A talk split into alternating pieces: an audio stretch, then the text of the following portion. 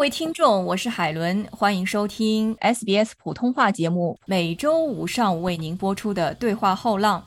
今天我们对话后浪的主题就是那些年我们追过的贺岁片。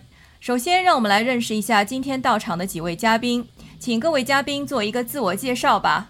大家好，我的名字叫 Franz，我是在悉尼。我平时的工作呢是 IT 的一个从业人士，但是呢，我对电影非常非常的有热情。平时呢，自己也会写一些剧本，并且会自己拍摄一些基于悉尼背景的微电影。谢谢大家。大家好，我叫沈娟，我现在生活在上海，主要是从事市场方面的工作。平时呢，也是个电影的爱好者，喜欢看各种各样类型的电影。啊，大家好，我是丁宇，我现在居住在北京，我的专业是影视制作，在上海上大学的时候学的这个专业，那我自己也是一个上海人。大家好，我叫严，语言的严，安全的这个名字比较特别，住在上海，一直是在通讯行业从事技术工作。欢迎各位的到来。每年春节都少不了贺岁片，这些轻松幽默又欢乐喜庆的影片，成为人们在岁末年初必备的一种娱乐消遣方式。那么说到贺岁片呢，我们不得不提的一部电影就是1995年从香港引进到中国大陆上映，并首次以贺岁片的名义进行发行宣传的电影《红番区》。大家对这部由成龙主演、庞季礼导演的电影怎么看呢？这部电影对于国内贺岁片来说是挺重要的一个起点吧，对成龙来说也很重要。这部电影让他转向了国际化。自从红番区以后呢，国内的电影人发现了贺岁片这个市场也是可以挖掘的，因为之前这个国内电影市场其实一直挺低迷的。等于说是给国内的大部分导演提了一个醒儿，就是说。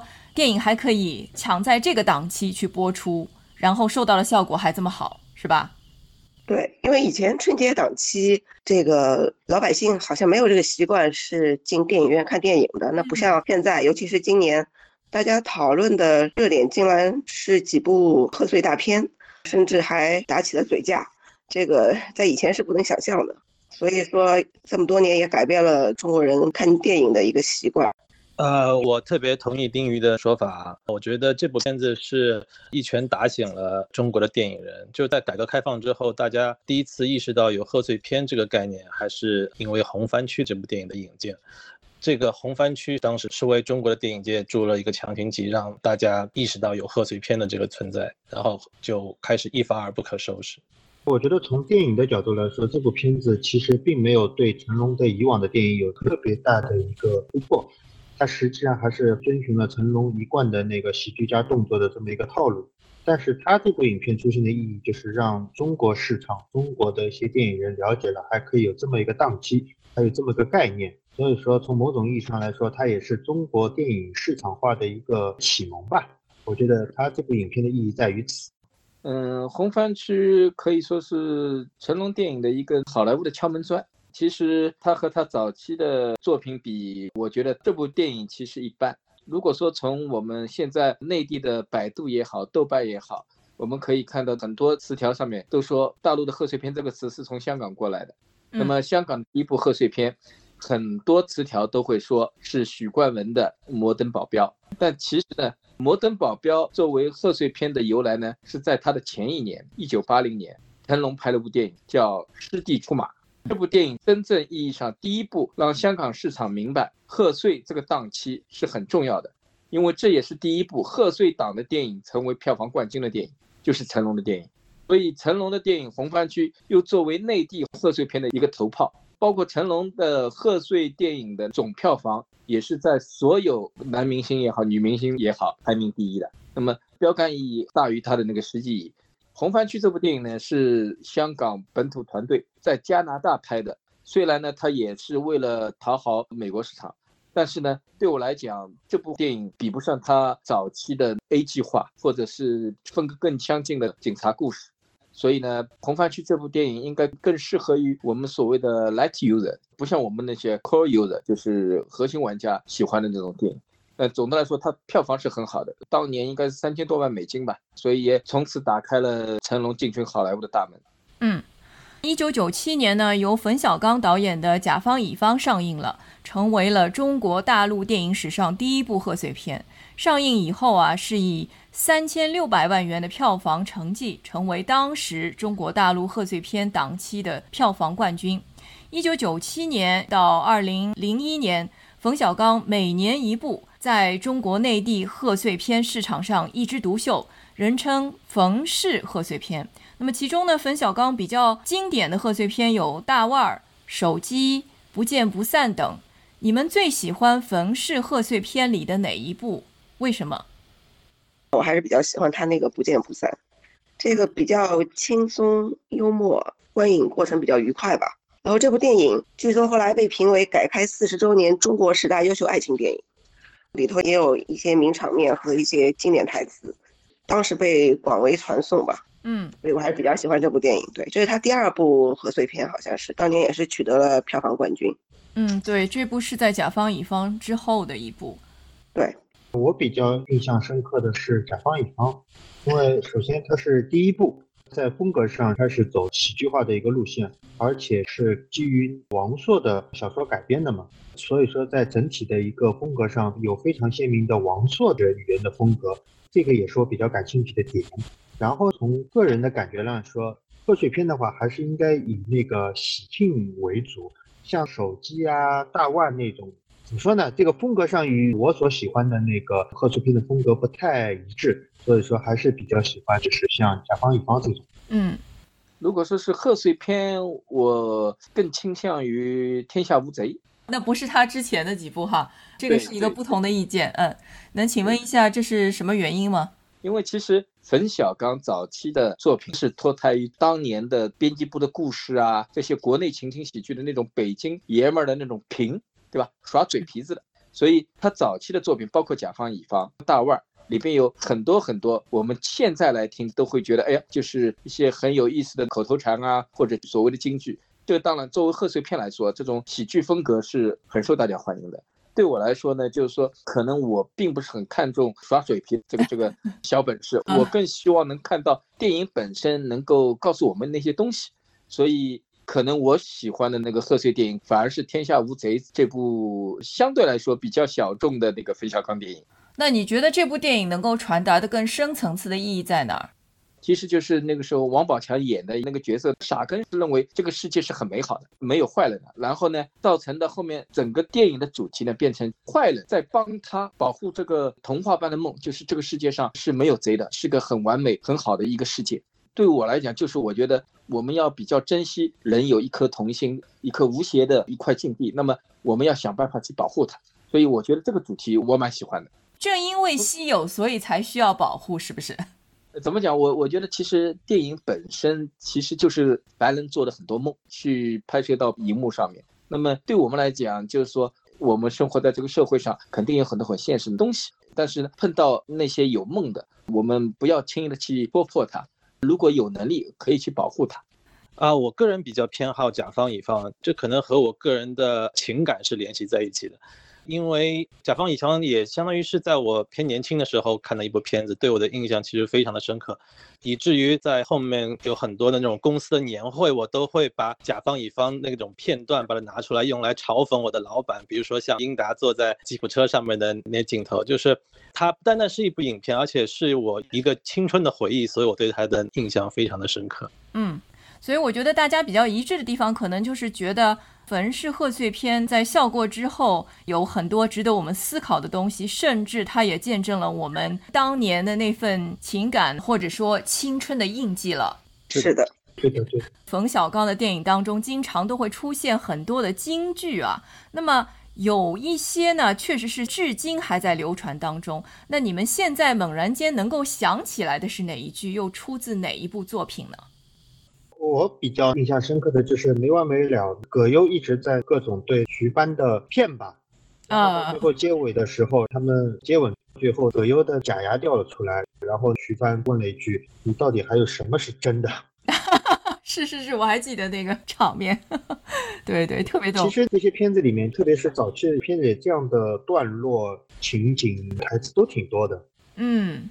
大家知道葛优是公认的不帅的那种类型，但是就因为他在《不见不散》里面演了以后，然后徐帆那个时候那么漂亮，是吧？然后大家都相信说，哎，其实男人的幽默感可能已经胜过了这个人的外表。我记得那个时候好像我跟我妈一块去看的，然后他还问我说，如果将来你择偶的时候有一个像葛优这样的男人，你会不会要？然后我当时的反应就是，为什么不？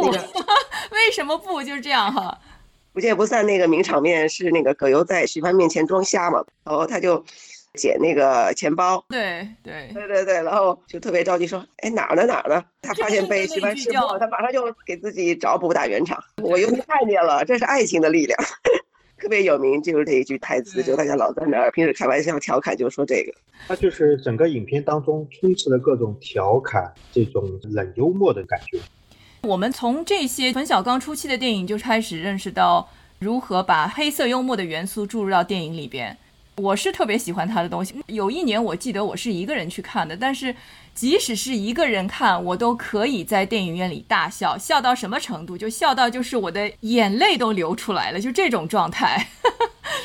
我觉得你还挺幸运的，我好像是从那个大腕儿开始进了电影院看的。但是你记得大腕儿里边有一段吗？他把哀乐完全改成了一个就是非常轻松愉快的一个曲子，我当时都笑爆了，因为我就觉得几乎是没有人可以这样去做的，而且奏哀乐对我们来说是你从小到大参加过的所有的葬礼里边特别让你悲伤的那个部分。对他把那种哀伤喜剧化了啊，嗯。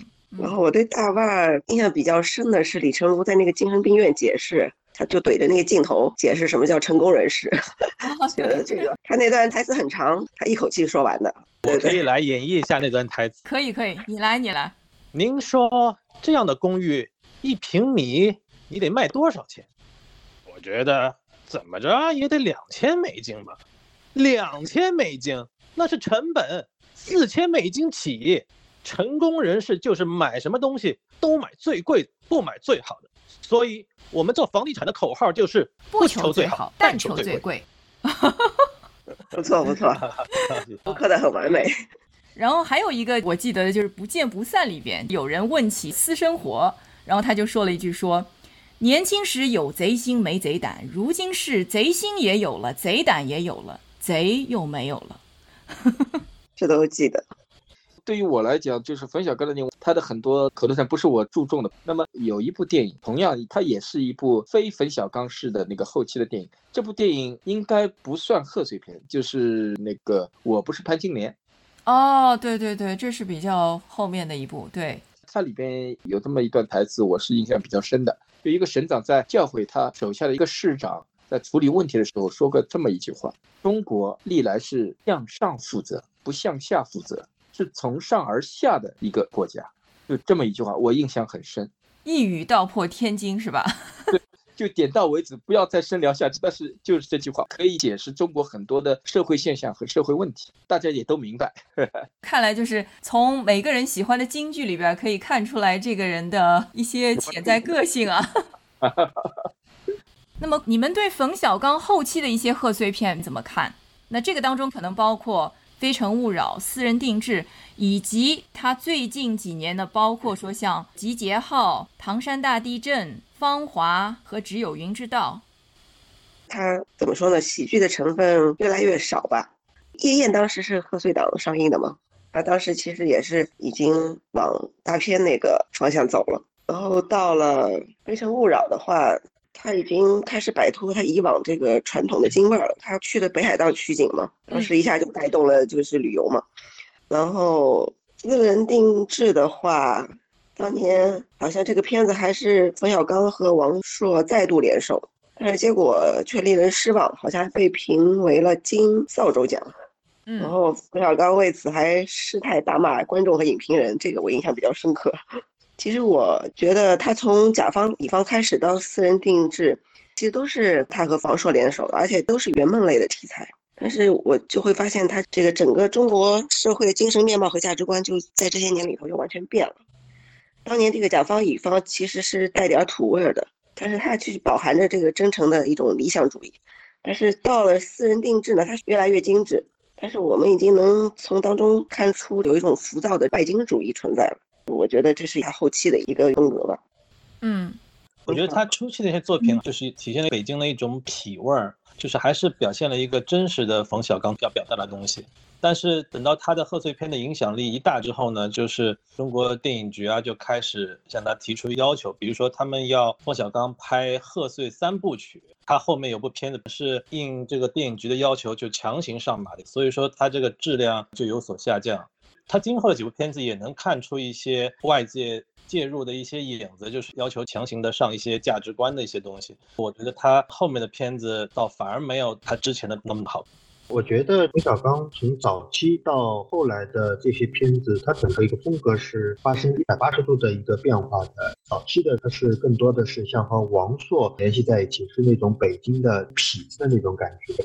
嗯，然后可能也跟当时的一个环境有关吧，他非常的接地气，而且当时的那些人，他能够感受到这种文化，然后就是生存在那种环境里，大家能够产生一种文化上的认同、文化上的共鸣，所以说他拍出的影片受大家的欢迎。然后慢慢的、慢慢的，随着中国社会的发展吧，原来所谓的北京痞子的那种文化，渐渐的离大家远去，大家的品味发生变化了。当然，冯小刚自己也在发生的转变，越来越像那种大片、像艺术片、像个人的那种表达去发展。是不是像弗兰克说的，后面受到那种上层的要求？这个我不知道。但是你可以看出他的片子越来越体现出大师的一种感觉，所以说就越来越不是太接地气。这个片子没有问题，但是已经不太适合在贺岁档这个档期来播放，因为总体来说，贺岁档大家还是希望在新春佳节里，一家人热热闹闹、开开心心、欢欢喜喜的看部影片放松一下，是不是需要他那样的那种特别隆重的氛围感来压迫一下？我觉得大家并不是这样的，最后是用票房来做了大家的选择。嗯，其实我看得出来。可能是前期冯小刚的那个作品大量的雷同，很多那个耍嘴皮的那种包袱啊什么，所以呢，后期呢他自己在寻求转型。对我来说，我觉得他可能后期的作品更吸引我，包括《天下无贼》《唐山大地震》和《芳华》吧。《方法》我觉得基本上是圆他个人的一个梦，嗯，讲他自己青年时候的一个故事。有的电影，比如说深刻一点，就像我讲的《天下无贼》也好，《唐山大地震》也好。可能讲当时那个年代一个大事件或者一个小人物身上去透射到当时那个时代的一个故事。每个电影它有不同的出发点，但是到最后呢，就是有的就是为了实现导演自己的梦，有的呢就是要导演可能只为了就像我刚才说那个我不是潘金莲一样，就整部电影它其实就是为了跟你讲一个道理，就是这样。嗯，所以冯小刚的那个黑色幽默可能中不了你的怀，是吧？啊，对对，差一点点。嗯。但是，就像你说的，我们也可以看到他的作品在这些年里边，尽管也有一些负面的声音吧，但是可以看到这个导演也是自己在这么多年不断的去挖掘、思考，甚至去追忆啊，然后呢，让他的每一部作品从先期的可能是投其所好，就投我们观众所好，到最后他目前他只是为了圆自己的一个梦了哈，是走了这样一个历程。对对对。那么，二零零二年以后，张艺谋、陈凯歌等也纷纷加入了贺岁片的市场。二零零三年的时候呢，张艺谋拍了《英雄》；二零零六年的时候，陈凯歌的《无极》也问世了。那么，二零零七年的时候，张艺谋呢又来了一部大制作，叫《满城尽带黄金甲》。那你们怎么看这几部大片呢？我觉得吧，在中国，凡事都要抢一个第一。冯小刚虽然开创了贺岁档国产电影的这个风格，但是他更多的聚焦的是现实主义题材，像那个甲方乙方啊、不见不散等等。张艺谋的《英雄》当年之所以获得那么大的成功，他是第一次把古装的概念，然后是全明星阵容，邀请了港台的这些明星来制作了这样一部影片，他等于也是开创了贺岁档的另一种类型吧。但是那个后来的，就是像无极啊，包括那个冯小刚自己拍的夜宴啊什么的，因为也是一个题材雷同，或者是更加的带有个人色彩等等各方面的元素，就始终都不太成功。呃，我感觉这些导演在拿捏贺岁档和自己的个人风格上面，还是没有达成一个统一性。嗯。大都比较同意，就是我觉得后面几部片子有一点过于强行要表达一种观点，这种刻意就导致了片子不是那么接地气。当然他的那个道具服装呃非常华丽，特效也非常惊艳，但是最后并没有给人们留下非常深刻的印象。其实《英雄》这部电影对张艺谋来说还挺重要，是他的一个转型之作，然后他也是开启了国内大片这个时代的里程碑。那当时这部电影在国外是一片好评，但是国内呢却是争议不断，这个是很少有的。那么张艺谋他自己是学摄影的，然后他习惯于用镜头、色彩啊之类的这种来说话，包括他这种审美啊，就是东方美学，后来也出现在这个开幕式当中。据说这个故事是他当时为了致敬这个徐泽明的《罗生门》，但是你知道国内的观众看不懂啊，所以就显得曲高和寡，然后空洞贫乏，然后国内的观众就认为他是在故弄玄虚。其实后来陈凯歌拍的那个《无极》也是这个毛病。嗯，《满城尽带黄金甲》没有像之前那个《英雄》和《十面埋伏》在国际上取得这个预期的反响，我感觉可能是老外看多了这种类型片吧，他们也审美疲劳了。就整天整那些特别宏大的东西，他们也觉得没有以前那么惊艳了。就是我对这部片子唯一的印象就是当时的一个争论，就是争论他那个宫女出场的时候，她那个胸前的衣服的那个高低。对，反正被坊间都在那暗笑吧。张艺谋在电影中的色彩运用的非常好，但是正如我们所知道的，《满城尽带黄金甲》这部电影并没有在国际上获得很高的评价，在中国国内的反响也很一般。我想请问延安，您怎么看这个问题？首先，张艺谋的电影我很喜欢，除了他那个在国内没法放的那个《活着》和那个《秋菊打官司》啊这些电影之外，其他的电影，尤其是他的武侠电影，我喜欢张艺谋是因为张艺谋是摄影出身，对我很喜欢张艺谋的电影的色彩，而且他的色彩是从最早的《英雄》到后面《满城尽带黄金甲》，后面还有一部《三枪拍案惊奇》。然后到现在的纯黑色的，像水墨一样的，就影影子的影，可以看得出来，张艺谋在色彩上面他要追求的变化，这个层次也越来越高。我喜欢张艺谋的电影很强很强的一个原因就是他的色彩，他的画面。张艺谋的所有的电影，我并不很 care 他的剧情，我只关心他的色彩。那么张艺谋这部《满城尽带黄金甲》，刚才那几位嘉宾说到的缺点肯定会有，我也知道。那么，《满城尽带黄金甲》这部片子里边，让我非常喜欢的是什么呢？是它宫殿里边这些琉璃所折射出来的色彩很棒。可能你们没有很 care，如果你们再去看一下这部电影的高清版本，包括你们也可以去查一下这部电影的幕后资料，就是张艺谋为了呈现出他那个宫殿里边的这个色彩，让这个色彩很透，但是呢，又要带有一些金属和富贵的色韵在上面。所以呢，他试了很多的琉璃，这些琉璃要现烧现弄，还要特制的染料涂在上面。我是比较喜欢看这个东西，这个是张艺谋在那个色彩技术上面的一个突破，就是在光影的冲击力下，这个剧情可以排在其次，是吧？对对，是的。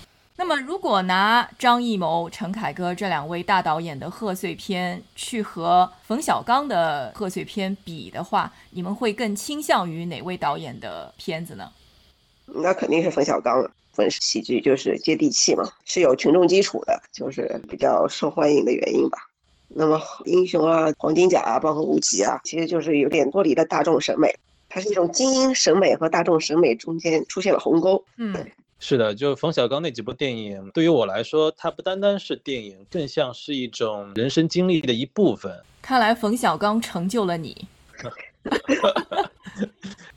肯定是那个冯小刚，因为我觉得，其实你刚刚说的那些大导演，他拍的片子，从他个人的角度来说都没有问题。但是我觉得他们可能更多的是看中了那个贺岁档这个档期，然后拍一部影片出来，来争夺一下这个市场。只不过是拍什么样的电影，他们自己也是在摸索之中。他不像那个冯小刚一开始就找到了窍门吧，所以说一下子可以暂定江山。然后剩下的那些导演都在摸索当中，然后在不断的调整啊什么的，在这个过程当中。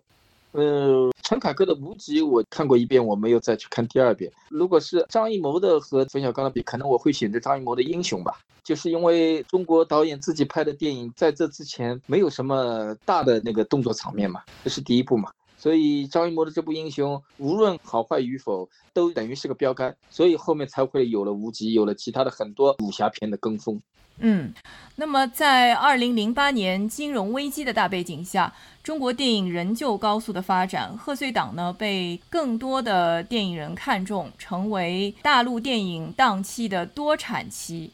贺岁档的影片也从单一的喜剧贺岁向多元化转变，这个当中就有，比如说像二零一零年由姜文导演的《让子弹飞》。因为它具备了喜剧、悬疑、黑色、动作、爱情、情色、仇杀、血腥、暴力美学等商业元素，而被不少业内人士称为是姜文真正意义上的第一部商业片。那当时这部电影不仅成为首部票房过四亿的贺岁片，而且呢还创造了第二周票房逆增长的奇迹啊！我想知道大家对姜文导演的第四部电影作品《让子弹飞》作何评价？让子弹飞在内地后来其实是一部挺敏感的电影，因为它隐喻了不少现实。我当时其实没有看这部电影，他那个鬼子来了我是看了，看完就不太喜欢。到了让子弹飞吧，我反正越来越不喜欢他这种暗黑和匪气吧。就我对他的才气的这种印象还停留在当年他那部青春洋溢的这个阳光灿烂的日子嘛，夏雨和宁静演的那个，那个也属于教科书版的一部经典的电影。其实我后来反思，我没有看懂他后期的那些电影。就对他有一些误解吧，但是这部电影确实挺优秀的，也很重要，是贺岁片向多元发展的一个代表吧。嗯，我个人是挺喜欢这个片子的，我觉得它是既有大片的那种调度，然后它又能让观众看得懂。作为成功的商业片，它是一个很明智实惠的一部片子。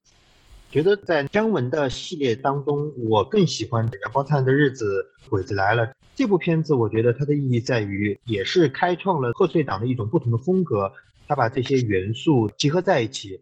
但是我个人看下来，这部片子最大的问题就是，还是有姜文个人的一个特点在这里面，就大量的暗喻啊、讽喻啊这种隐晦的意思在这里面，还要大家去慢慢的体会，也是一种风格的呈现吧。后期的话，姜文就是离那个所谓的贺岁档是越来越远了。嗯嗯嗯。如果是姜文的电影里面排个序的话，我会把《鬼子来了》排第一。让子弹飞呢？我觉得糅杂了很多很多故事元素。这部电影里边有谎言，有兄弟之间复杂的关系，有兄弟气墙，也有之间的情比金坚，还有几方势力的角斗。这部倒是真正的带有一些黑色幽默的。呃，我记得给我印象深的是，就是姜文为了对付那个周润发演的黄四爷，姜文在地上放了很多很多枪，老百姓把枪拿走了，但是在姜文单枪匹马去攻黄四郎的碉堡的时候，没有一个人冲出来肯跟着他走。后来姜文就把手里边周润发的替身谎称就是黄四郎，已经被他打死了，抓起来了，坐在马车上。那个时候，所有的镇上的老百姓拿着枪都冲出来了，这个是很有意思的一个情节。他这个情节其实，在很大程度上影射了一些东西，就是很多人就这个样子，在你胜负未分的时候，他不愿意站队。虽然明知一个人一直在压迫我，但是他对未来还是充满了恐惧。他不知道未来会不会更好，所以他不站队。只有在确定一方被打败，而且这一方不一定是他向往的这一方，他只是个顺子，老百姓就会拥护他。我们知道姜文的电影总是特别有他的个性色彩，而且他要传达的东西不是像表面上看的那么简单了，对吧？嗯，因为姜文在这部电影里有很多小东西想告诉我们的，所以这部电影还蛮有意思。有机会我还会再去看第二遍的。贺岁片成全了我，也陶冶了你。今天非常感谢各位嘉宾在百忙之中抽空做客 SBS 普通话节目《对话后浪》栏目。本期节目到此结束，感谢您的收听，我们下期节目再见。